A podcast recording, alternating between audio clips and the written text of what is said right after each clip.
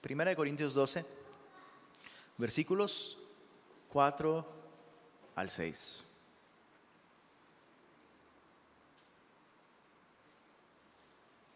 Dice así, ahora bien, hay diversidad de dones, pero el Espíritu es el mismo.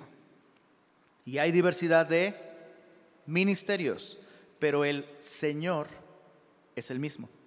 Y hay diversidad de operaciones, pero Dios que hace todas las cosas en todos es el mismo. Pero a cada uno le es dada la manifestación del Espíritu, dice ahí, para provecho. Señor, gracias por todo lo que tú nos has enseñado a través de tu palabra.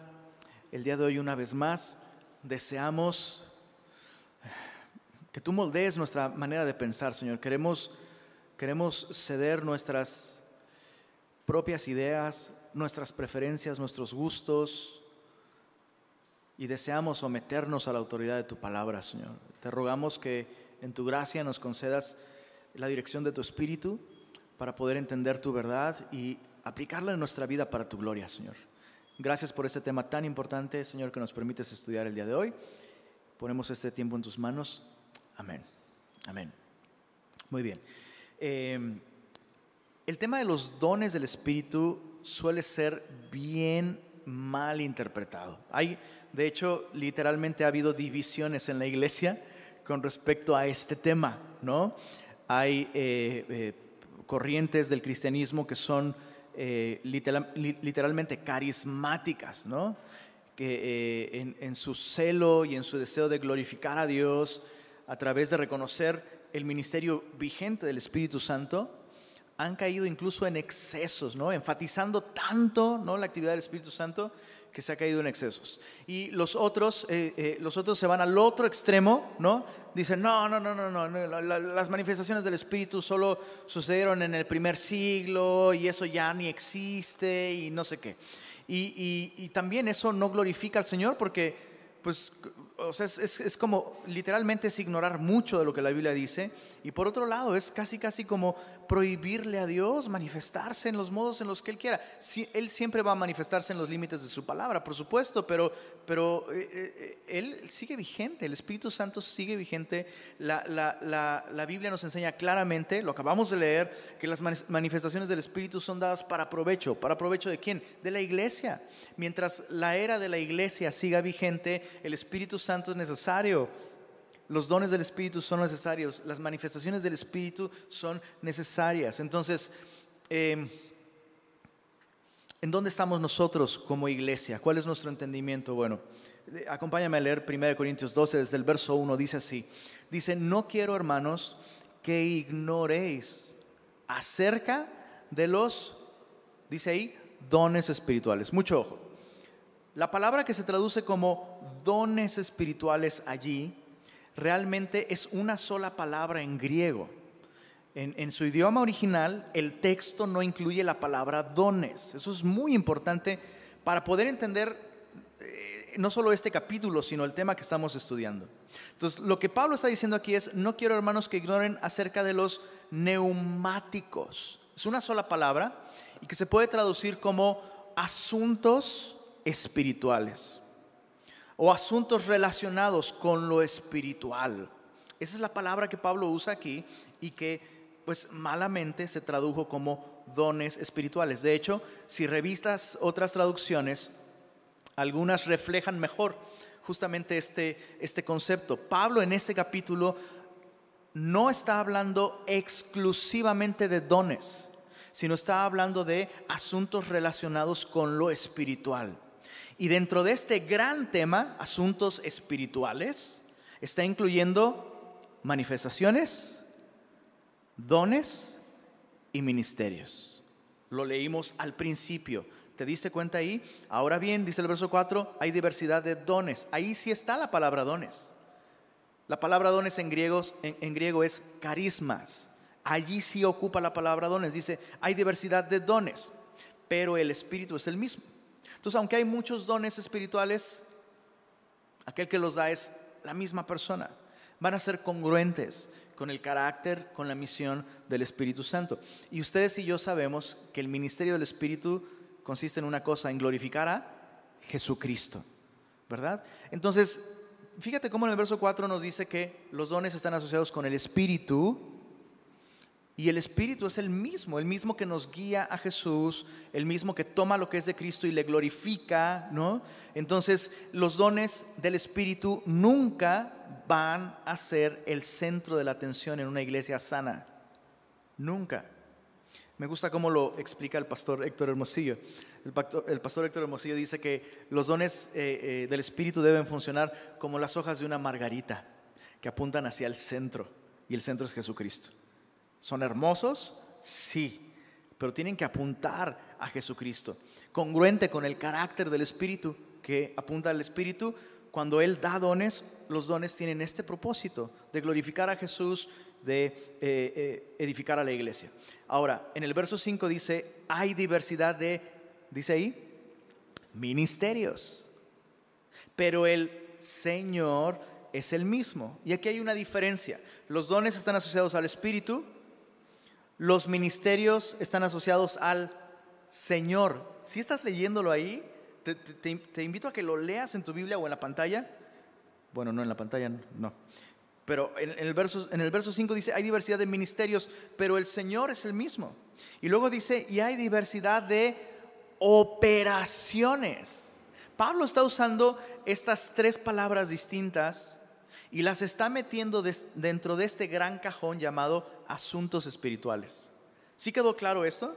Entonces el tema del capítulo no son dones, sino asuntos espirituales. Nos habla de los dones, nos habla de los ministerios asociados con el Señor y luego dice, verso 6, hay diversidad de operaciones, pero Dios que hace todas las cosas en todos es el mismo. La palabra operaciones allí es la palabra energema, de donde obtenemos la palabra energizer. Chistecito. Si ubicas la batería. Obviamente no. Bueno, sí, realmente sí viene de ahí. ¿no? La idea es energía. Es como, como mi hija Sophie me dice cuando se sube al columpio, me dice, papá, dame puche. ¿No? eso es lo que es un energema. Un, un energema perdón, es un puche divino. Hay situaciones específicas, necesidades muy puntuales en las que se requiere una intervención, una energía especial, un puche celestial. Y eso es justamente eh, lo que Dios hace en esas ocasiones. Dios envía su espíritu, Dios el Padre envía su espíritu y otorga estos energemas que se manifiestan de modos sobrenaturales. Chicos, ¿están conmigo? ¿Sí? ¿Vamos bien? Entonces, eh, realmente 1 Corintios 12, a partir del verso 7, nos va a hablar de las manifestaciones, justamente esto, las manifestaciones de estos energemas. No es aquí el tema de los dones espirituales. ¿Dónde encontramos los dones? Los dones los encontramos en Romanos capítulo 12. Vamos a volver a ese capítulo después, pero solo quería aclararte que este capítulo que normalmente se usa para enseñar los dones, realmente ese capítulo no habla de los dones, habla de algo, de una categoría más grande, más amplia. Los dones los encontramos en Romanos capítulo 12. Romanos capítulo 12. Dice desde el verso desde el verso 4. Dice, porque de la manera que en un cuerpo tenemos muchos miembros, pero no todos los miembros tienen la misma función, así nosotros, siendo muchos, somos un cuerpo en Cristo y todos miembros los unos de los otros. Pablo deja claro esto antes de empezar a enseñar sobre los dones. Lo que Pablo quiere dejar claro es que todos aquellos que hemos nacido de nuevo, todos aquellos que somos cristianos, estamos conectados al cuerpo de Cristo. Y no existe un solo miembro del cuerpo que no sea importante, que no sea necesario, que no tenga una función. Todos tenemos una función. Si tú eres cristiano, tienes una función dentro del cuerpo de Cristo. Bueno, a Dios le ha placido dotarnos de dones justamente para llevar a cabo nuestra función.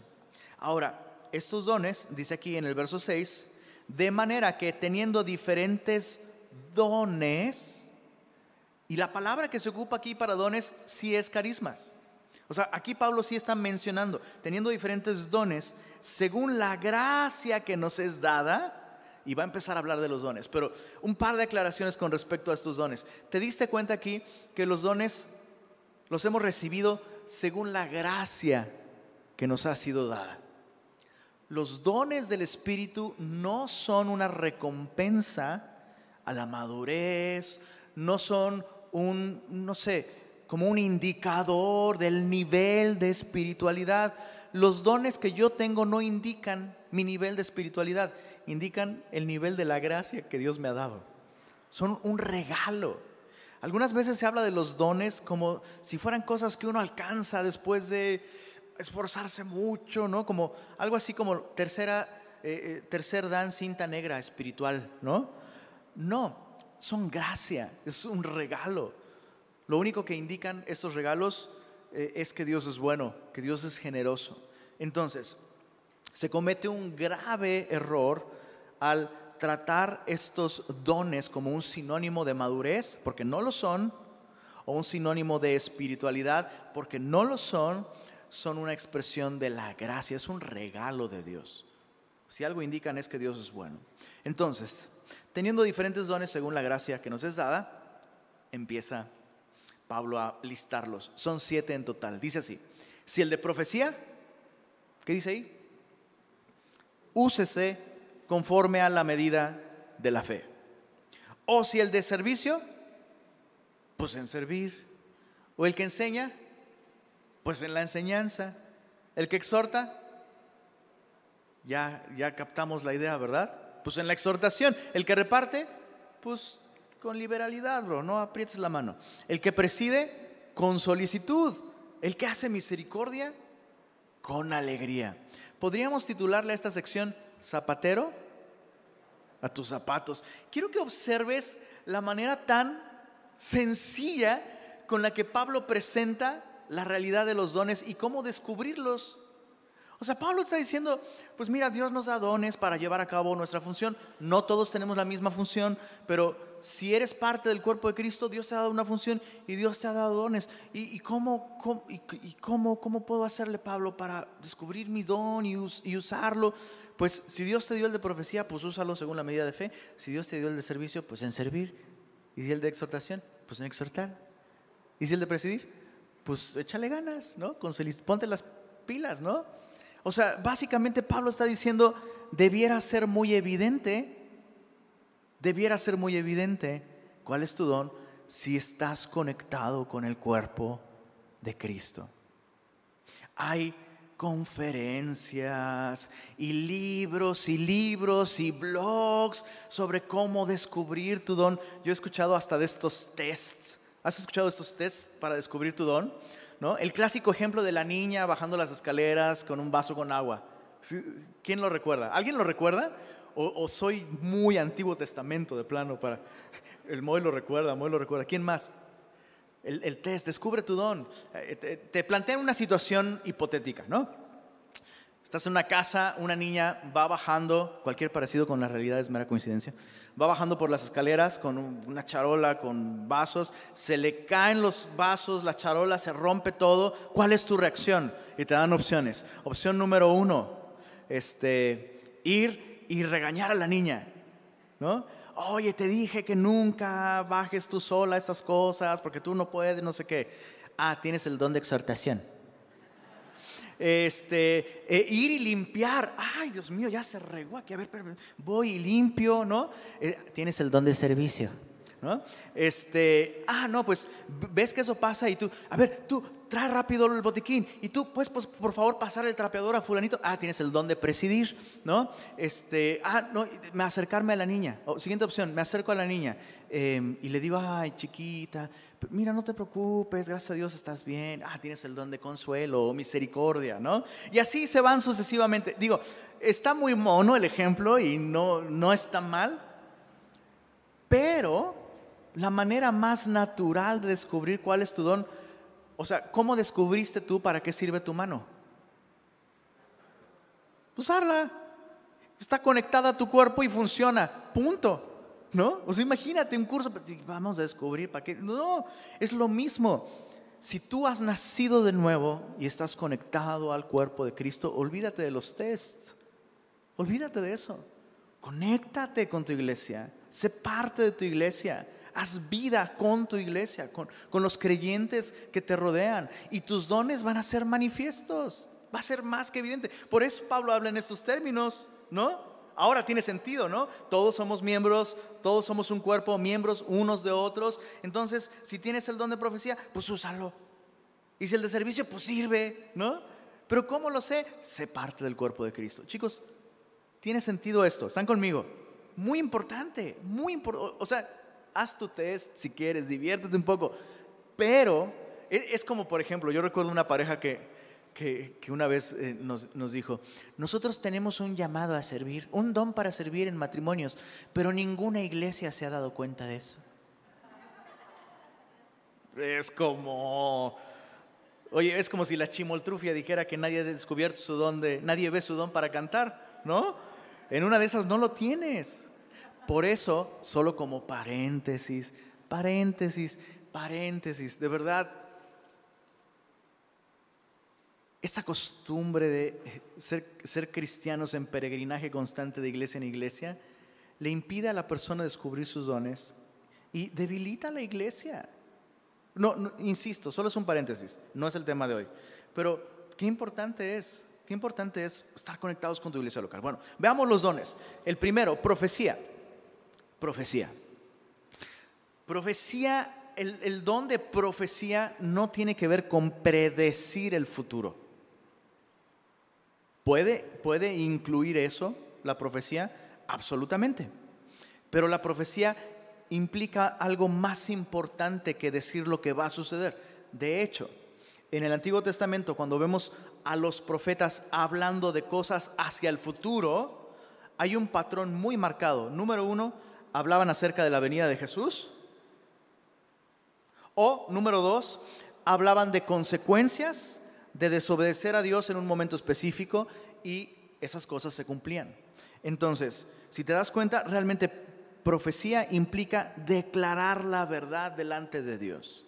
De hecho, profetes, lo que se traduce como profetas, eh, la traducción literal sería eh, eh, hablar delante de. Hablar delante de. Sí, algunas veces, insisto, en anticipación de lo que sucederá en el futuro, pero eso es solo una parte muy pequeña. Y em, una persona con un don de profecía no necesariamente va... Ah, no necesariamente va, o sea, se va a poner la habitación como luminosa y sus ojos así, lo alto. espérate, me está llegando un mensaje especial del Señor. No, puede suceder del modo más natural y sencillo posible. Una persona de pronto en una conversación casual puede ser usada por Dios con ese don. Hay personas, no sé si te pasa, pero hay personas con las que hablas y dices, chale, Dios me habló. Dios me habló. Y no es que la persona me dijo, así dice el Señor, he aquí que necesitas comprar un tinaco porque va a haber falta de agua en Monterrey. No, no necesariamente te dijo eso, pero, pero te habla y entiendes qué es lo que Dios te está llamando a hacer en un momento específico con la Biblia. Mucho ojo. Dice aquí, si, tienes don de profecía, úsese conforme a la medida de la fe. Chicos, les voy a hacer una pregunta que no contestaron los de la primera reunión. ¿Quiénes son los chidos aquí, los de la primera o la segunda? A ver, a ver si es cierto. Dice aquí, si el de profecía, úsese conforme a la medida de fe. Chicos, me bajo si no contestan esto. ¿Cuál es la medida de fe? Queda cancelada la primera reunión a partir de hoy. Todo mal. No, no es cierto, es broma. Hermanitos de la primera reunión que están viendo la transmisión. La medida de fe es la palabra de Dios. Porque la fe viene por el oír y el oír por la palabra. La palabra es la medida de la fe. Cualquier persona que asegura usar un don de profecía, pero que traspasa los límites bíblicos o los contradice, esa persona no está hablando de parte de Dios. Entonces, ¿se entiende? El profeta no es, no es un... No es un Walter Mercado cristiano. Ah, bueno, en lugar de ir a que me lean las cartas, pues voy con el profeta. No, no, no funciona así. Porque todos, ojo, todos tenemos acceso a la palabra profética más segura. Último punto con respecto a la profecía. Me llama la atención que el periodo de actividad profética más intenso en Israel es cuando el pueblo de Dios hizo esto con la Biblia. La cerró. Interesante, ¿no? Cuando el hombre, cuando el pueblo de Israel cerró la Biblia, Dios levantó más profetas que nunca. Entonces, yo tengo esta teoría. Creo que este don es necesario, creo que opera muchas veces sin darnos cuenta y la atención y la gloria entonces va para Jesús y su palabra y no hacia el profeta o al don. ¿no? Pero creo que eh, eh, se hace necesaria más, digamos, una, una mayor prominencia a la profecía cuando el, pueblo de Dios cierra su, su Biblia. Es, así. Bueno, el siguiente don del Espíritu, servicio. Eh, ahí mismo en Romanos 12, en el verso, ya me perdí. 7. O si de servicio, pues en servir. Es así. Diaconía, ya hablamos del servicio hace algunas semanas, y em, esta, pues es, una, es, un don que lleva a la persona a servir de formas prácticas a otros. Su deseo, el deseo de esta persona es eh, simplemente el deseo de ser útil para los demás. No es una persona que esté buscando ninguna otra cosa más que ser útil. Y Dios puede darle a estas personas distintas habilidades en distintos momentos de acuerdo a la necesidad, porque están dispuestos. Son, el tipo de persona que no está buscando servir en, ¿no? es que yo quiero servir en la alabanza. Yo quiero servir en... Y no es que haya algo malo en eso. De hecho, nadie quiere servir en la alabanza aquí, no sé por qué, pero mis traumas. Pero estas personas no quieren servir en, quieren servirle a. Quiero servirle a Cristo. Y si eso implica lavar trastes, aunque llegué a mi casa después de un día terrible de trabajo, pues lo hago. ¿no? necesariamente significa colocarte una batita, ¿no? O eh, servir en un ministerio específico, sino son personas que tienen este don de servicio. Y con, con este don de servicio lo que hacen es, una vez más, insisto, apuntar a Cristo. Apuntar a Cristo, ¿no?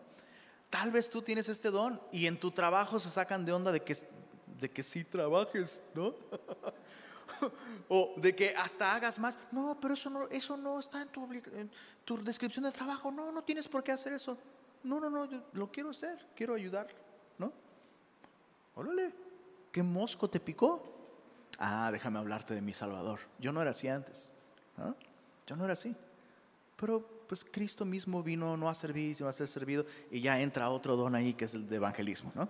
Pero bueno, ahí está, profecía, servicio, el de enseñanza, dice, eh, pues, en enseñar, el que enseña en la enseñanza. La palabra enseñanza aquí es la palabra didascón, de donde obtenemos el término didáctico, ¿no? Es la habilidad de transmitir conocimiento, transmitir entendimiento. Una persona que tiene este don eh, tiene la capacidad dada por Dios para explicar su palabra. Puede que haya personas que en un sentido natural, incluso son pedagogos y se dedican a la enseñanza y capacitación y todo. No necesariamente una persona que, está preparada en pedagogía tiene un don de enseñanza bíblico. Entonces, eh, por poner un ejemplo, no porque una persona esté dando clases, digamos, como su profesión, significa que Dios le está llamando entonces a enseñar la Biblia si se convierte. No necesariamente. Algunas veces sí, pero eh, eso es un don espiritual. El siguiente don es el don de exhortación. Exhortación. Y dice aquí que el don de exhortación, el que exhorta, pues en la exhortación. Eh, exhortación es la palabra paraclesis en griego. Es una palabra muy bella, que de hecho eh, a algunos de ustedes les suena un poquito, ¿no? Paraclesis, paraclesis me suena. Paracletos. ¿Qué es el paracletos? El Espíritu Santo, el consolador. Uno, uno llamado a nuestro lado para ayudarnos y fortalecernos. El que exhorta es el que hace justamente esto. Paracaleo es alguien que se para a tu lado y te llama. Entonces, eh, qué distinto del concepto de exhortación que normalmente tenemos, ¿no? Porque en nuestro concepto, o bueno, al menos en el mío, o en mi experiencia, como que el que te exhorta lo último que hace es llamarte al lado, ¿no? Es casi, casi, vete a tu cuarto, ¿no? Y, y estás súper mal, ¿no? Y no, el don de exhortación sirve para llamar a la persona al lado. Es como, hey, no es por ahí. Si hay una reprensión, si, se señala algo que está mal, pero se invita a la persona a cerrar filas. Eso está mal, pero hey, es por aquí. Ven, voy a estar orando por ti. Estoy al tanto contigo, te acompaño, te estoy llamando al lado. El siguiente es un don de liberalidad. Y dice aquí que el, de, eh, el que tiene un don de liberalidad, pues lo ejerza con, eh, perdón, el que reparte debe hacerlo con liberalidad. Y es básicamente generosidad de lo que estamos hablando, ¿no? Ahora, normalmente se, se cree que una persona solo puede ser liberal o generosa si la persona tiene billete o tiene dinero. Pero esto no es lo que vemos en la Biblia. De hecho, se puede tener muchos recursos económicos y no tener nada de generosidad. Pero entonces la generosidad, más que hablarnos de los recursos que la persona tiene, nos habla del carácter de la persona. Es una persona que está dispuesta incluso a sacrificarse, hacer sacrificios para suplir necesidades de otros. Y esta persona nunca va a ser eh, el centro de la atención. Yo hace algún tiempo, eh, eh, de pronto en una conversación, Dios me, Dios me mete en situaciones en donde descubro cosas. Por el pescadito, mira.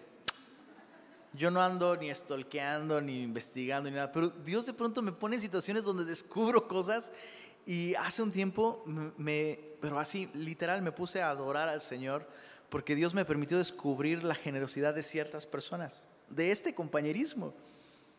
Habían hecho actos de generosidad muy bajo perfil, sin llamar la atención, y Dios me, dio el regalo de como levantar ahí como detrás del telón y ver lo que Cristo está haciendo en la vida de estas personas. Nunca llaman la atención, nunca pidieron nada de reconocimiento, de gratitud, cero. Y eso glorifica al Señor, ¿sabes? Entonces, cuando alguien tiene un don de liberalidad, no necesita necesariamente ser rico, no va a llamar la atención, muchas veces lo va a hacer de, un modo discreto, anónimo, ¿no? Eso es maravilloso. Perdón. Eh, el siguiente es el don de presidir.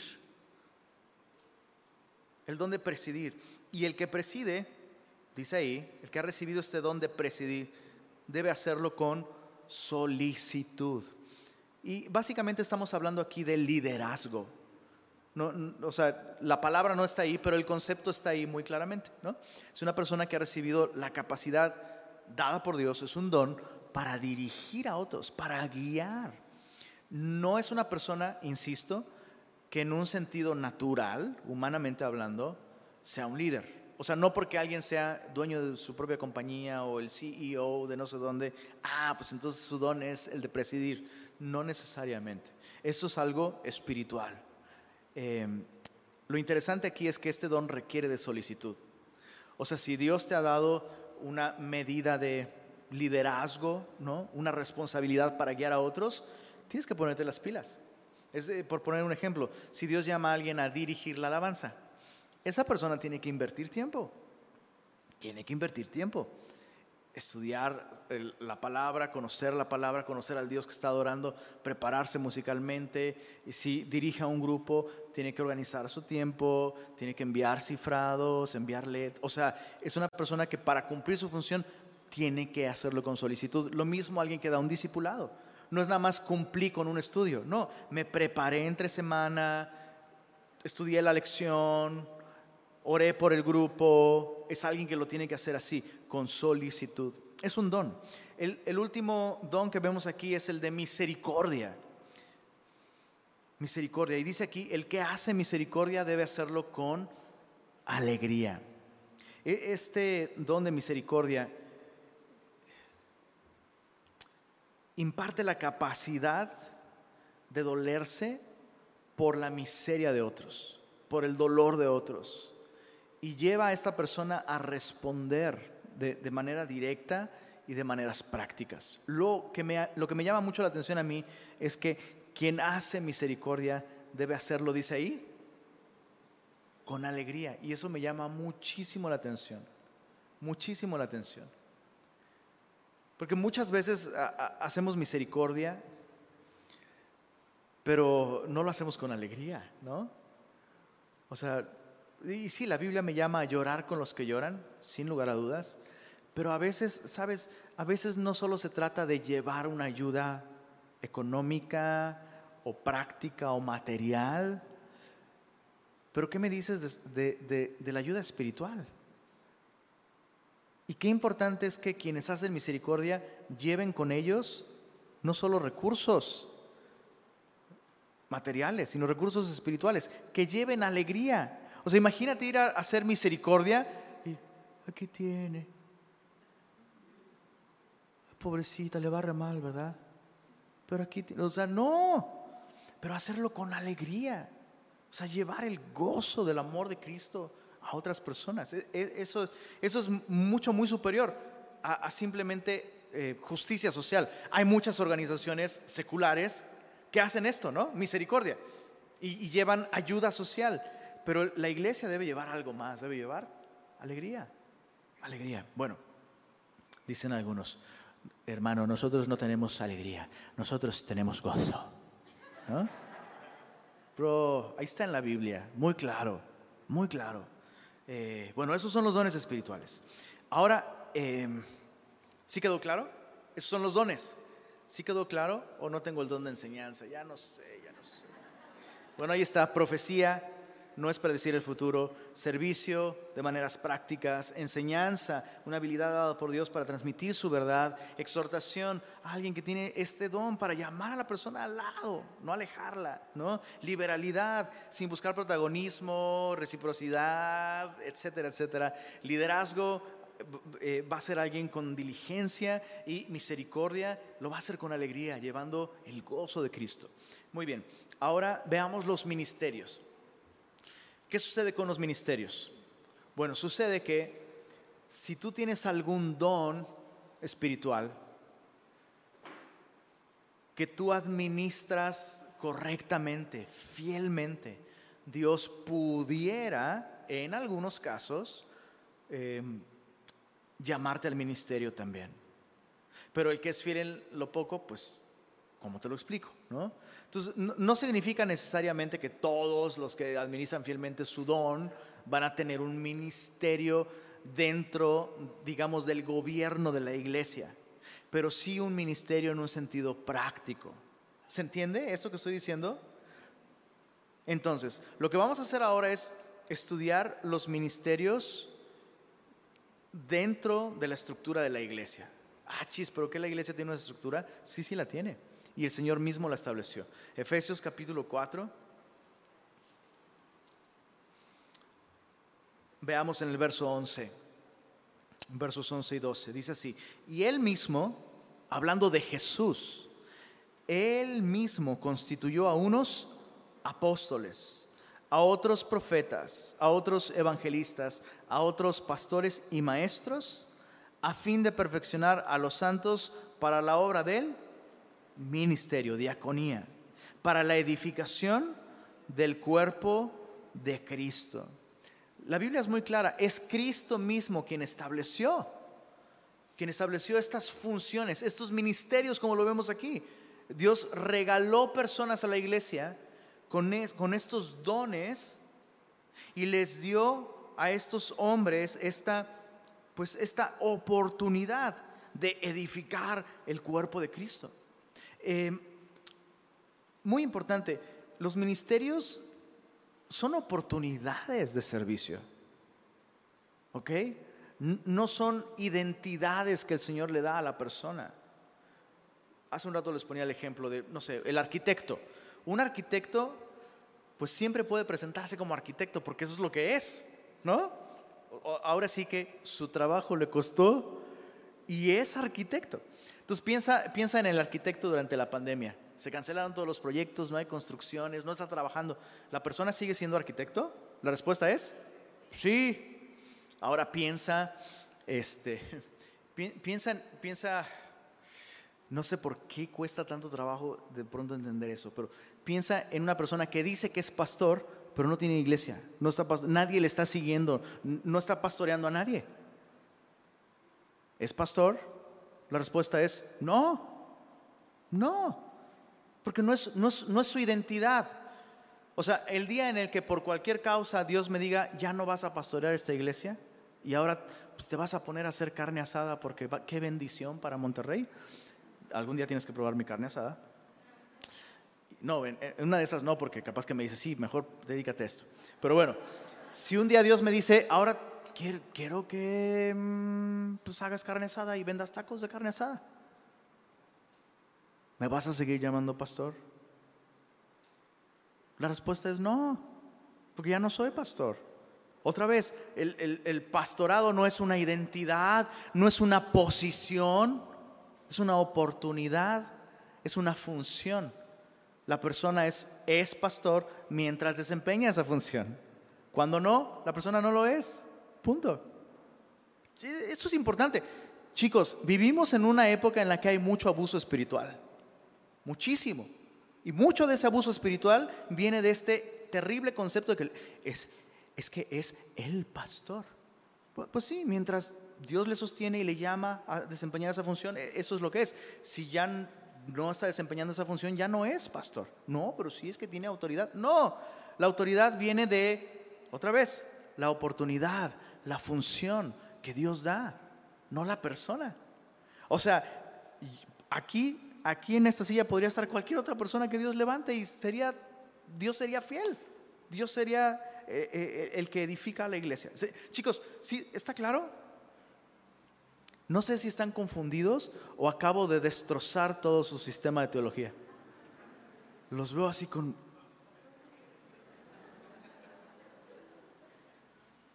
Es así, es una función. Entonces, simplemente vamos a mencionarlas. Apóstol, apóstol. Híjole, esto va para largo, ¿verdad? ¿Qué les parece que tomamos un break y regresamos? No, no es cierto. Apóstol, la palabra apóstol significa enviado. Es simplemente lo que significa. No significa super saiyajin, ¿no? Este, cinta negra espiritual, quinto dan. No, otra vez, no son escalafones, no son posiciones, son funciones.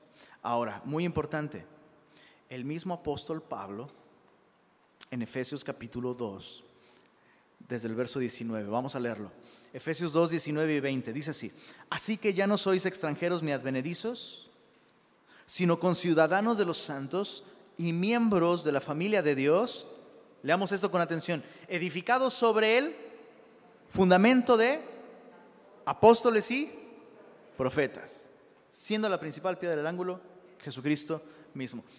Hay apóstoles y profetas que llevaron a cabo una tarea fundamental para la iglesia. De esos ya no hay, porque el fundamento ya está puesto y una vez que comenzó la era de la iglesia, se está sobreedificando sobre ese fundamento de esos, de ese tipo de apóstoles y profetas. ¿Ok? Entonces, nada de que, o sea, no sé, luego escuchas ejemplos, ¿no? De un pastor le aconseja a una de sus ovejas algo y luego la, persona hace todo lo contrario. ¿Por qué? Ah, es que, es que después consulté con el apóstol no sé qué y el apóstol dijo otra cosa. ¿no? ¿Y por qué no le hiciste caso al pastor? Pues es que este es apóstol mata pastor, ¿no? ¿No? Es, es como, no sé, como si fueran tazos o algo así. No, no, no, no. E, este tipo de personas con esta comisión autoritativa, ¿ok? Con esta autoridad de establecer un fundamento irrefutable, esas personas ya hicieron su función y ya, pusieron su fundamento y el fundamento está aquí en la escritura. Eso es increíble, ¿ok? Pero sí hay otro tipo de apóstoles. Es decir, Dios sigue enviando, ¿no? Jesús, acuérdense, Jesús es el apóstol de apóstoles, el enviado del Padre, único en su tipo. Los apóstoles de Cristo son doce más Pablo, ¿no? Los doce a la nación de Israel, Pablo a los gentiles, pero todos ellos con el título apóstoles de Jesucristo, únicos, ya establecieron su fundamento. Pero ahora el Espíritu Santo sigue enviando personas. ¿Estás de acuerdo? El Espíritu Santo sigue enviándonos todo el tiempo. Ahora, no solo en un sentido práctico, a todos nosotros Dios nos envía cada día, pero me refiero a personas con una misión específica, ¿no? Eh, misioneros, por ejemplo, misioneros, eh, que por cierto, el, el, campo misionero el día de hoy es muy distinto hace muchos años y creo, creo que el día de hoy hay muchísimas maneras distintas de funcionar como un misionero, pero eh, eso sería un ejemplo del tipo de apóstoles que hoy Dios envía. Eh, mi pastor Fermín luego pone como ejemplo a Raulito. Dice, enviamos a Raúl a Escapotzalco y luego se fue a Santa Mónica y ahora ya está también en, en Vaz, ¿no? Y él es un enviado. Y luego dice, pero no le digan apóstol porque se la va a creer, ¿no? ¿Se entiende? O sea, hay personas que funcionan, funcionan así. El Espíritu las comisiona, les da una tarea específica para ir y son enviados. El profeta, el profeta, lo mismo. Eh, profetas autoritativos ya no existen. Nadie, nadie puede venir de Dios el día de hoy y traer un nuevo mensaje o, una nueva revelación. Nadie. Pero sí hay personas que tienen un ministerio profético y lo ejercen del modo más natural posible. Son personas con las que podrías estar en una conversación casual y yo sé que te ha pasado. Hay personas con las que hablas y dices, Dios me habló.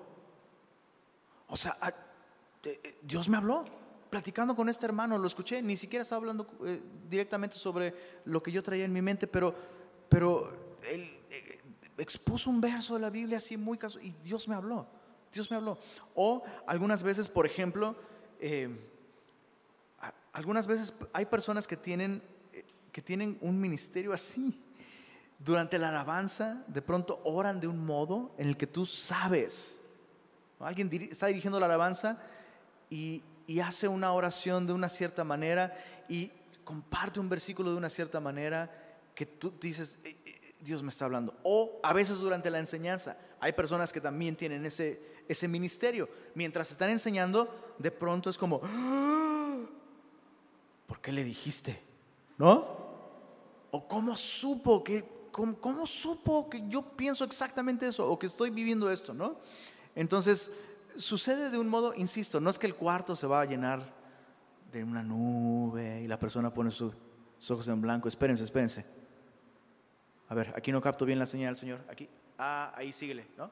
No, va a ser de un modo natural y siempre va a ser bíblico. Bueno, evangelista, lo mismo. todos estamos llamados a evangelizar. ¿Estás de acuerdo? Pero hay personas que tienen el ministerio. Hay personas que tienen ese ministerio. Si Jesús se les parara ahí a un lado, lo evangelizarían. y se les convertiría, eso es lo peor. Eh, son personas que tienen este ministerio a las que Dios usa para realmente. Yo creo que las personas con ese ministerio tienen más impacto que incluso grandes televangelistas. De verdad, estoy convencido de esto. Eh, necesitamos, porque de hecho necesitamos más evangelistas así que evangelistas llenando estadios. Eso no está mal, quiero aclararlo, está muy bien, hagámoslo. Pero qué bendición tener en nuestras filas gente así, que literal a donde van van compartiendo el Evangelio. Y el último ministerio es el de pastor maestro. No vamos a profundizar solo vale la pena aclarar que puede que haya personas con un ministerio de enseñanza que no necesariamente están llamadas a un ministerio pastoral. Pero no puede haber alguien con un llamado pastoral sin que tenga un ministerio de enseñanza. El pastor forzosamente tiene que tener la capacidad, el don, el ministerio de enseñar la escritura. Porque ese es, ese es el principal método de pastoreo. la enseñanza de la palabra de Dios. Bueno, y terminamos ahora. ¿Vamos bien? Terminamos ahora con las operaciones. Primera de Corintios 12. Las manifestaciones.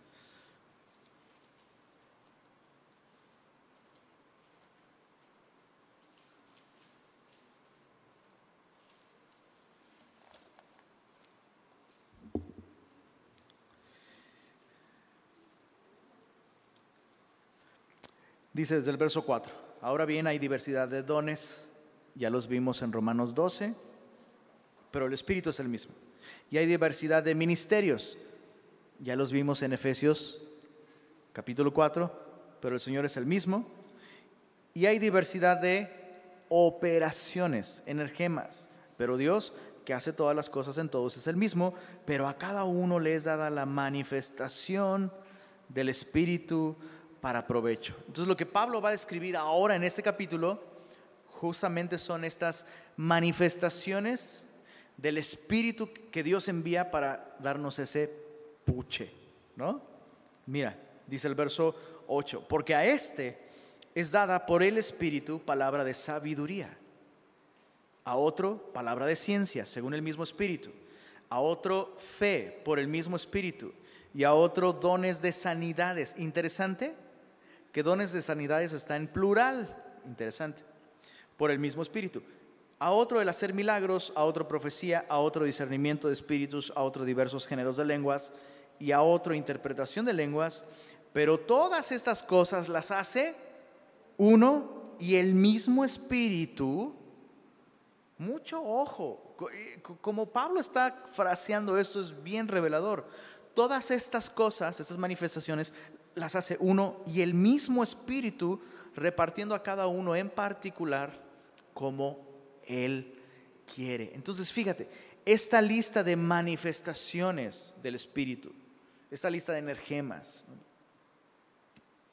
es muy distinta a los dones y a los ministerios, en que los dones y los ministerios, la persona que, que los tiene, los tiene y los ejerce a voluntad, por así decirlo. ¿A qué me refiero?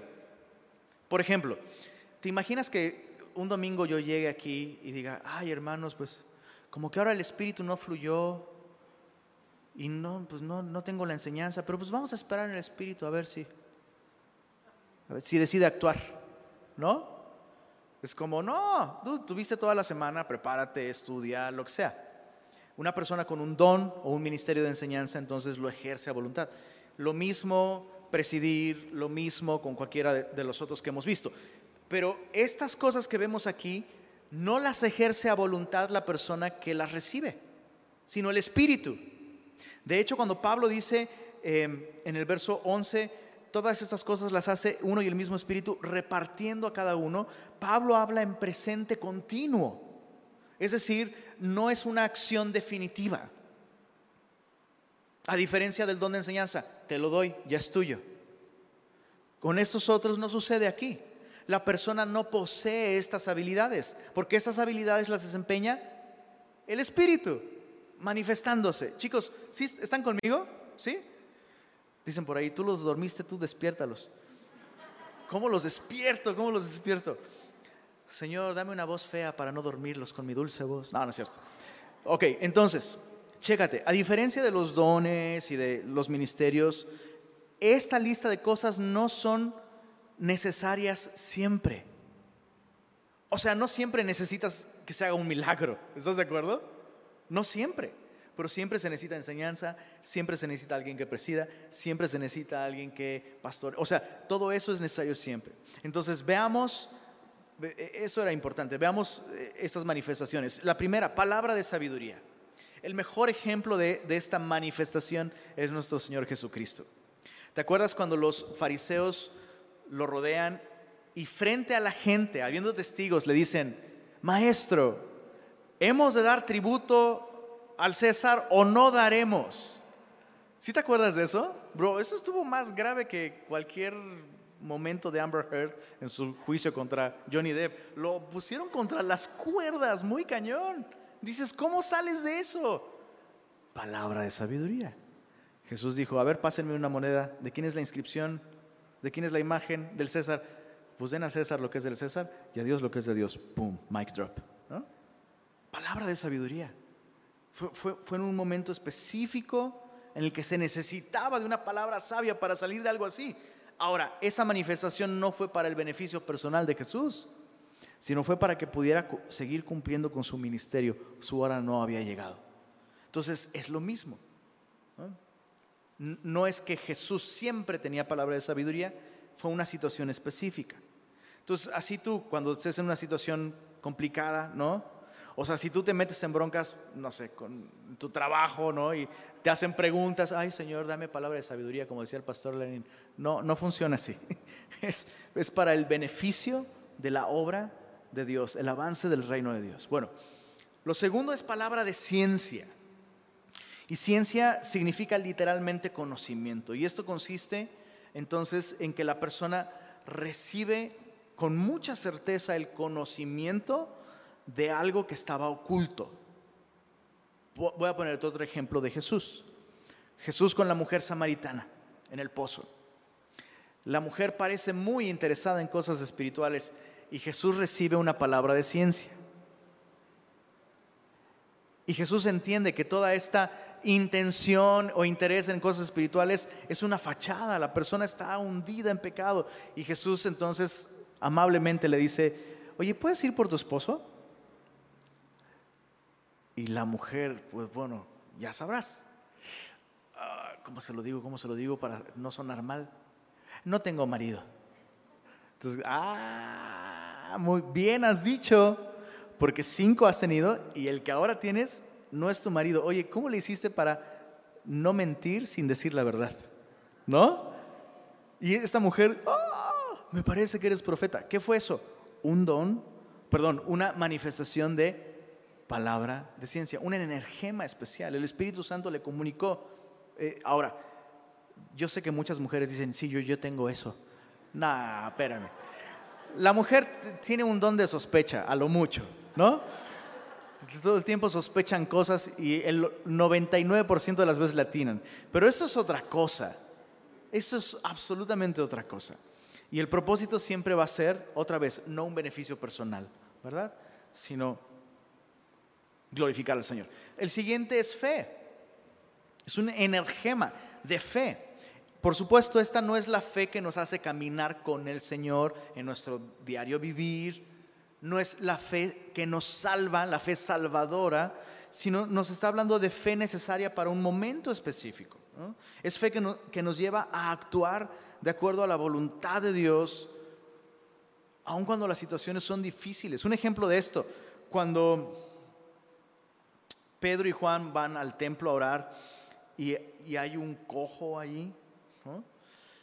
O sea, quiero que pienses en esto. Jesús ya resucitó, Jesús ya se fue, Jesús pasó por ahí muchas veces y ese cojo siempre estuvo ahí y Jesús no lo sanó. Ahora, ¿tú te atreverías a orar por una persona a la que Jesús nunca sanó?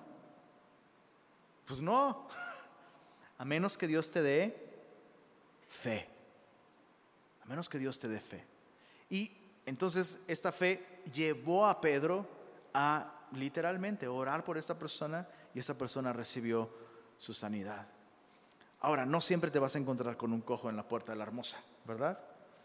Pero algunas veces Dios te llama a hacer cosas muy específicas y necesitas fe.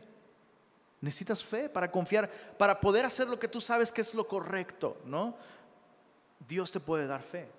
A veces es, no sé, simplemente la decisión de casarse. ¿Se necesita fe para casarse? Hijo, mano. ¿Cómo te lo explico? Dice, sí, sí necesito fe, pero feria. No, ese es el punto. Ese es el punto. Necesitas fe. Si tú sabes que Dios te está llamando a hacerlo, Dios te puede dar esa fe. O, ¿qué me dices para tener hijos? Hijo, mano. Si se requiere fe para tener hijos en un mundo como este. Claro que sí o para estudiar una carrera o para, en fin, algo a lo que Dios te llama, a veces necesitas fe, Dios te la puede dar. Bueno, dones de sanidades, el punto cuatro, híjole, ¿te diste cuenta que está en plural? Dones de sanidades. Porque estos, eh, esta, o sea, en la Biblia no existe el don de sanidad. Perdón, pero en la Biblia no está. No está el don de sanidad. Nadie tiene la capacidad de sanar a voluntad a, otra persona. O sea, ¿te imaginas qué maravilloso sería que esto fuera así? No nos preocuparíamos por el COVID, bro. Yo, o sea, yo me, pregunto cómo le hacen todos estos que sus noches de, eh, sus cruzadas de milagros y sanidades, porque yo tengo el superdón de sanidad. Perdón, pero ahora todo 2019 no va a haber campañas por COVID. Pues es justo cuando puedes hacerlo, ¿no? Pero nadie tiene este don para hacerlo a voluntad, absolutamente nadie. Por eso es que está en plural. ¿Dios sana? Sí. ¿Dios puede usar a cualquiera de nosotros para sanar a una persona orando por ella? Por supuesto. Pero nadie puede decir yo tengo el don de sanidad. Bueno, el siguiente es hacer milagros. Es una manifestación del Espíritu, hacer milagros. Y bueno, obviamente un milagro es la interrupción del orden natural de las cosas, ¿no? Se violan, se rompen las leyes de la física, de la lógica, de la... Dios puede hacer esto. Absolutamente Dios puede hacer esto. Y Dios lo sigue haciendo. ¿Se acuerdan cuando el temblor en Oaxaca hace algunos años y que enviamos ayuda? Semilla México eh, se organizó para recaudar fondos, comprar despensas, ropa, artículos de primera necesidad y enviarlos a Oaxaca. ¿Sí se acuerdan? ¿Tú sí te acuerdas? Bueno, eh, fue muy interesante ese viaje. Estuvimos orando por ellos, ¿se acuerdan? Salió el camión, consiguieron un camión para llevar toda la ayuda y el camión se descompuso a la mitad del camino. Entonces ahí está el camión a media carretera, en medio de la nada, descompuesto. Y primer milagro, Dios permitió que se consiguiera un tráiler como de cinco veces, cuatro veces la capacidad del camión, ¿no? Y entonces llega el tráiler, todos los servidores están ahí sacando las cosas del tráiler, del camión, pasándolas al tráiler, y el tráiler se llenó y el camión seguía como con la mitad de cosas. Y, a ver, explícame eso. ¿Qué fue eso? Fue un milagro. Dios hace estas cosas. Dios absoluto. ¿Sabes qué? me resulta triste descubrir que a veces los cristianos el día de hoy les cuesta trabajo creer que Dios puede hacer esas cosas. Pero Dios las puede hacer. Y fue algo que Dios hizo para su gloria. No fue algo así súper llamativo, no, pero fue algo útil. Eso es muy importante. Cada vez que Dios realiza milagros, esos milagros tienen el propósito de ser útiles, más, más que de ser llamativos. ¿eh? Eso es interesante. Bueno, nos faltan ¿Sabes qué va a ser un milagro? Que termine en cinco minutos. Profecía. Hay personas que pueden tener una manifestación sobrenatural y profetizar sin que se den cuenta. El mejor ejemplo de esto, el sumo sacerdote en tiempos de Jesús. Conviene que este hombre muera y no que toda la nación perezca. El cuate ni siquiera se dio cuenta de lo que estaba diciendo. ¿Te, das cuenta? No se dio cuenta. Y Juan dice, esto, esto dijo profetizando porque él era sumo sacerdote ese año. Entonces puede que haya momentos en los que una persona necesita escuchar algo de parte de Dios. Y repito, el sumo sacerdote no dijo así dice el Señor. Simplemente fue, ¡pum! Conviene que un hombre muera por toda la nación. Profetizó. Y, eh, o sea, otra vez, e, estas manifestaciones no reflejan la espiritualidad de nadie. Hasta la burra de Balaam profetizó, ¿no? Entonces, no significa nada, solo que Dios es muy bueno. Eh, discernimiento de espíritus es el otro. Y, recuerdo mucho esta escena de la mujer o una jovencita que tenía un espíritu de adivinación en la ciudad de Filipos. Pablo llega con sus asociados a esa ciudad para predicar el Evangelio y esta mujer empieza a seguirlos todos los días estos hombres les anuncian el camino del Dios vivo y no sé qué. Y para sorpresa de todos, Pablo voltea y dice, esto no es de Dios. O sea, cualquiera de nosotros hubiera dicho, Pablo, ella es de aquí, la gente la conoce, nos está haciendo publicidad gratis, o sea, por favor, ¿no? Pero Pablo dice, no, esto, esto no viene de Dios, esto es un espíritu maligno. Y tú conoces el resto de la historia. Y qué importante, o sea, necesitamos discernimiento de espíritus muchas veces, ¿verdad? en nuestro caminar con el Señor. Y finalmente, diversos géneros de lenguas e interpretación de lenguas. No nos vamos a clavar con esto, solo vale la pena decir que la primera vez que se manifestaron las lenguas en Hechos capítulo 2, había personas ahí que escucharon y entendieron esos idiomas. Y se establece un principio. Dice, les oímos que hablan las maravillas de Dios. E, e, estas, estos diversos géneros de lenguas tienen un valor devocional, entonces. No es ni profético ni evangelístico. Porque muchos dicen, no, las lenguas fueron dadas para que los cristianos del primer siglo pudieran predicar el evangelio a otros idiomas. No, porque dice Pablo, el que habla en lenguas habla a Dios, no a los hombres. Entonces cuando alguien ora en lenguas, tiene un carácter devocional, no evangelístico y tampoco profético. Porque hay personas que, ah, tengo una palabra del Señor para ti.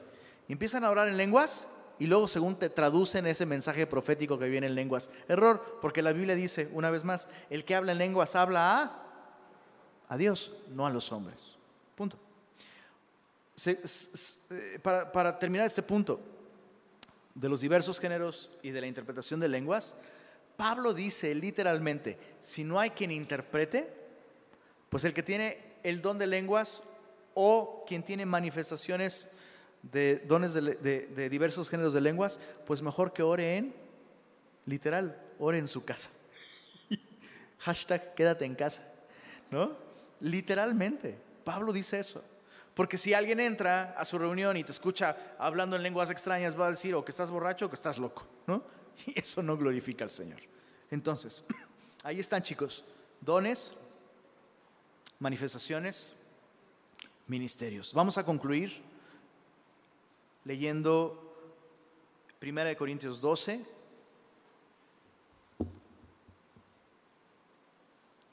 Desde el verso 27.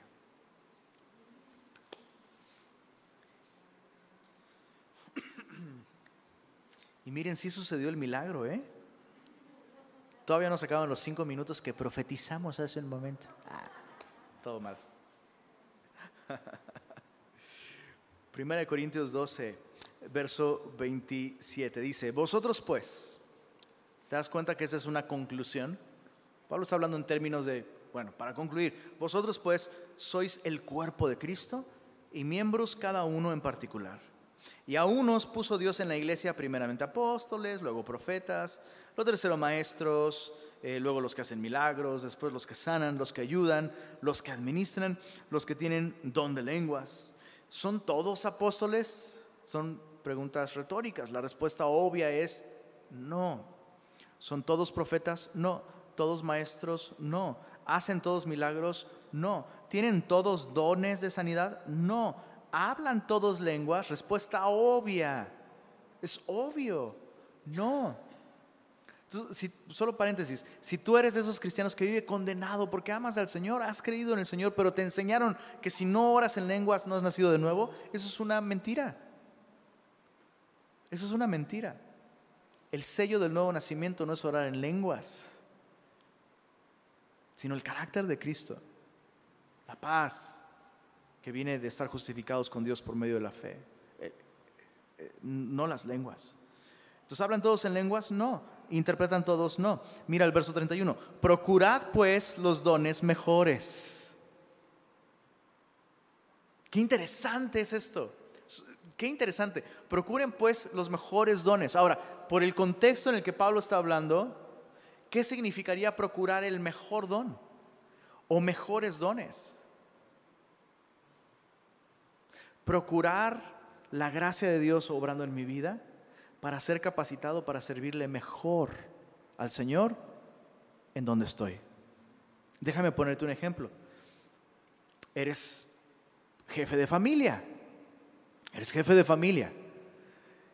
Y Dios te ha estado hablando sobre servirle a tu familia enseñándole la palabra de Dios. ¿Qué necesitas como jefe de familia? Un don de enseñanza. Señor, dame el don de hablarles de la Biblia a mis hijos. O eres abuelo, a mis nietos. Señor, dame el don de enseñarles la Biblia a mis nietos, sin aburrirlos y que entiendan. O eres esposo y te das cuenta que realmente no estás guiando a tu familia. ¿Qué sería procurar un mejor don?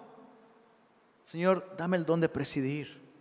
Soy un negligente, soy inseguro, me cuesta trabajo tomar decisiones. Todo el tiempo digo lo que tú quieras, mi amor, lo que tú quieras, mi amor. Señor, quiero guiar a mi familia. Dame ese don. Entonces, eso es procurar los mejores dones. Ahora, lo que a mí me asombra aquí es que la Biblia me invita a procurarlos. O sea que yo puedo pedirlos. Puedo pedir. Puedo procurar. Señor, mi deseo es glorificarte. Mi deseo es servirte. A lo mejor estás estudiando en la universidad, no sé. Eh, y, tú te das cuenta que hay gente alrededor de ti que no conoce a Cristo. Y tu corazón se parte. Señor, dame la capacidad de hablarles a otros de ti, que te conozcan. Entonces, los mejores dones no es una competencia de, a ver, ¿y tú cuál tienes? No, pues yo tengo el don de enseñanza. Ah, yo te gano porque yo tengo el don de profecía. No, la idea es, el mejor don es aquel que te hace a ti servirle mejor a quienes Dios ha puesto cerca de ti. ¿Verdad? Chicos, ¿sí tiene sentido esto? Ay, para mí, perdón, pero para mí fue tan liberador cuando lo entendí. Fue tan liberador. Eh, Dios quiere usarte. Ahora, terminamos de leer. No terminamos el capítulo 12. Procurad pues los dones mejores. Ya rebasamos los cinco minutos. Mas yo os muestro un camino más excelente. Y Pablo se arranca hablando del amor. Entonces, chécate, no todos vamos a tener los mismos dones, pero todos estamos llamados a tener el fruto del Espíritu. No todos tenemos los mismos dones del Espíritu, pero todos estamos llamados a tener el mismo fruto del Espíritu, el cual es amor. Es lo más importante.